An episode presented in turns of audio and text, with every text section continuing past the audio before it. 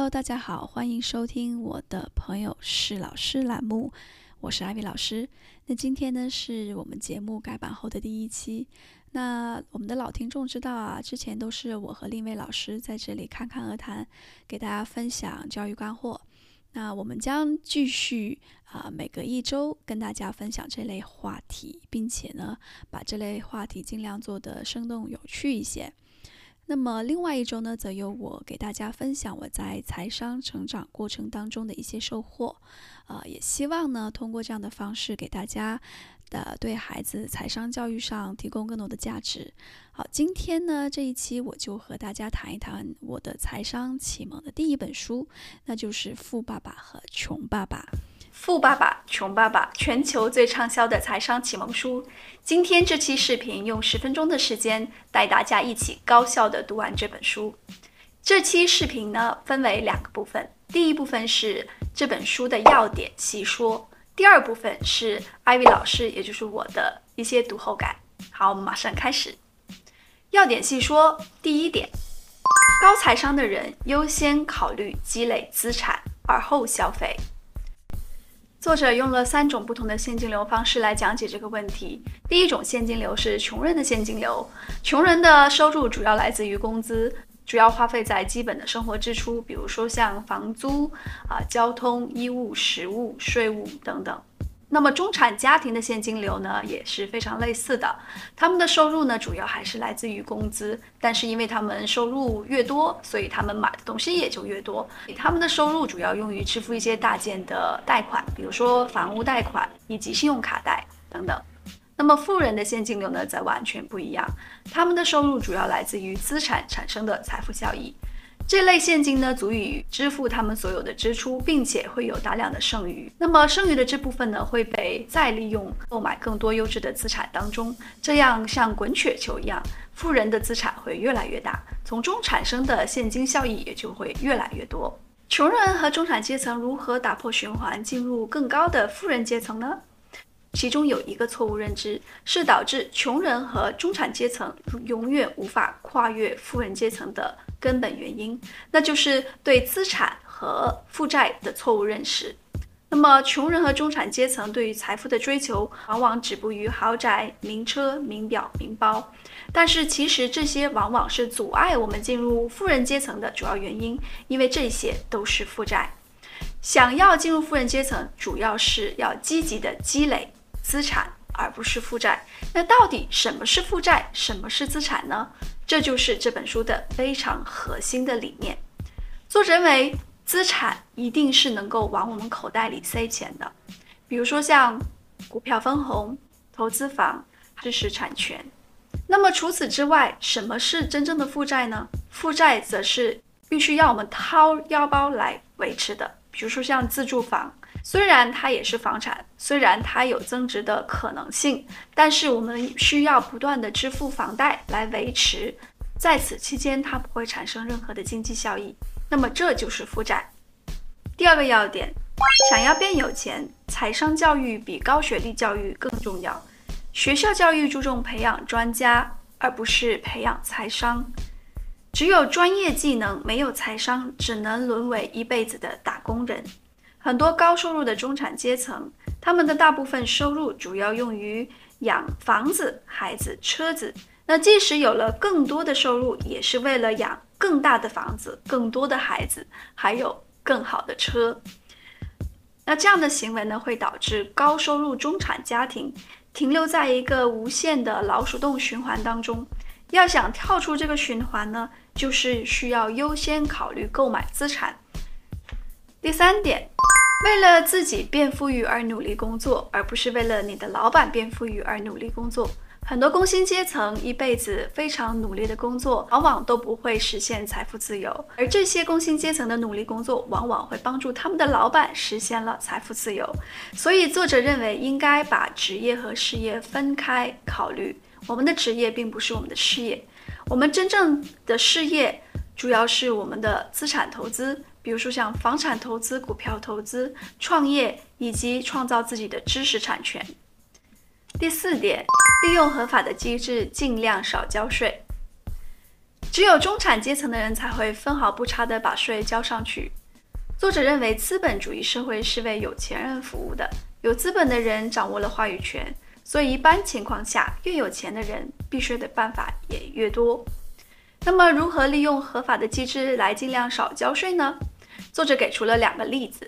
第一个例子是，如果利用公司的税务机制来管理我们的财务的话呢，我们的收入先由我们自由的支配，然后再交给税务局我们所应交的税务。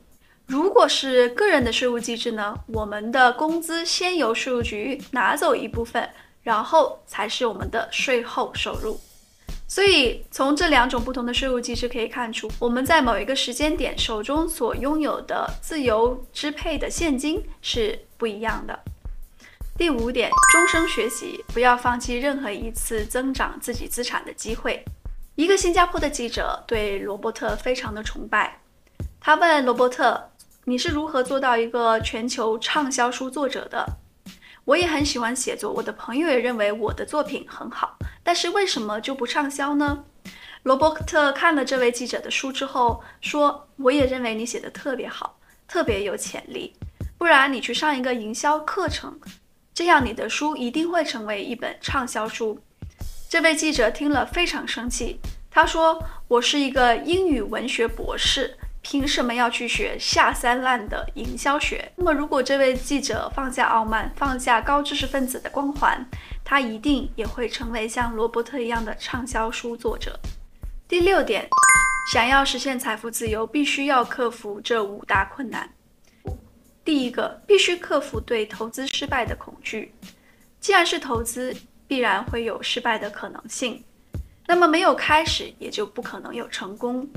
应对这种困难的办法就是尽早开始，越年轻开始投资，允许我们犯错的机会也就越多。所以，如果你还是十九岁、二十岁的年轻人，现在开始投资，你有很多次可以犯错的机会。第二个困难就是对风险的恐惧。这本书有一句名言，那就是“穷人回避风险，富人学会如何管理风险”。作者鼓励我们向 KFC 的创始人学习。他在创办 KFC 的时候已经年近六十多岁。他在成功获得天使融资之前被拒绝了一千零九次，但是他仍然顶着风险继续向前，才有了今天的 KFC。第三个困难，克服懒惰。每个人都会有懒惰，那么如何克服这种懒惰呢？那就是学会贪婪。这种贪婪呢，当然也要掌握适度。只有贪婪的人，想要更多的人，才会克服自己本身的懒惰。第四个，要克服不良的习惯。不良的习惯有很多，其中一个就是努力地给自己施压。作者给了一个非常有趣的例子。他认为，如果你拿了钱先交税呢，你就会没有那么大的动力和压力去获取更多的财富来源。但是，如果你总是拖欠着你的税，啊，那么你的会计师和税务所就会追着你的屁股要向你讨税。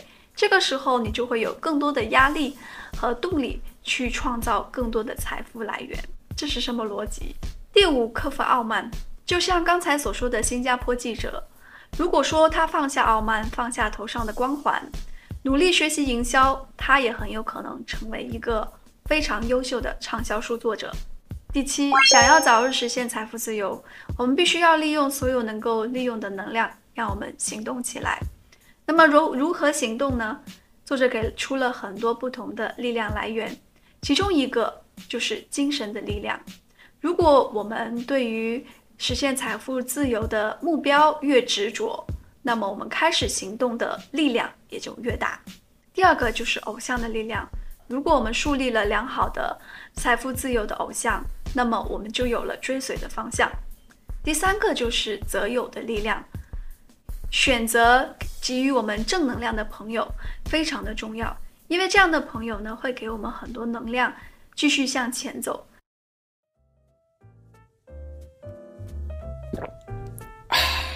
终于把要点说完了，接下来说说我的读后感吧。其实通篇读起来，这里面有一个信息是每个人都要记住的，那就是多积累资产，少积累负债。所以一定要正确的区分什么是资产，什么是负债。如果现在还不明白这两个的区分，希望你倒回去好好听听第一个要点。其实还有一点，我觉得挺值得反思的。读完这本书之后呢，我也开始在思考这个问题，那就是如果我用尽一切办法实现了财富自由，就一定会比我现在每天朝九晚五过着平淡普通的生活更幸福吗？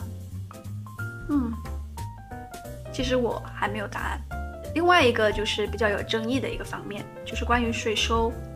在作者眼里呢，税是负面的；而在我的眼里啊，税也是维持一个国家平等和稳定的基础。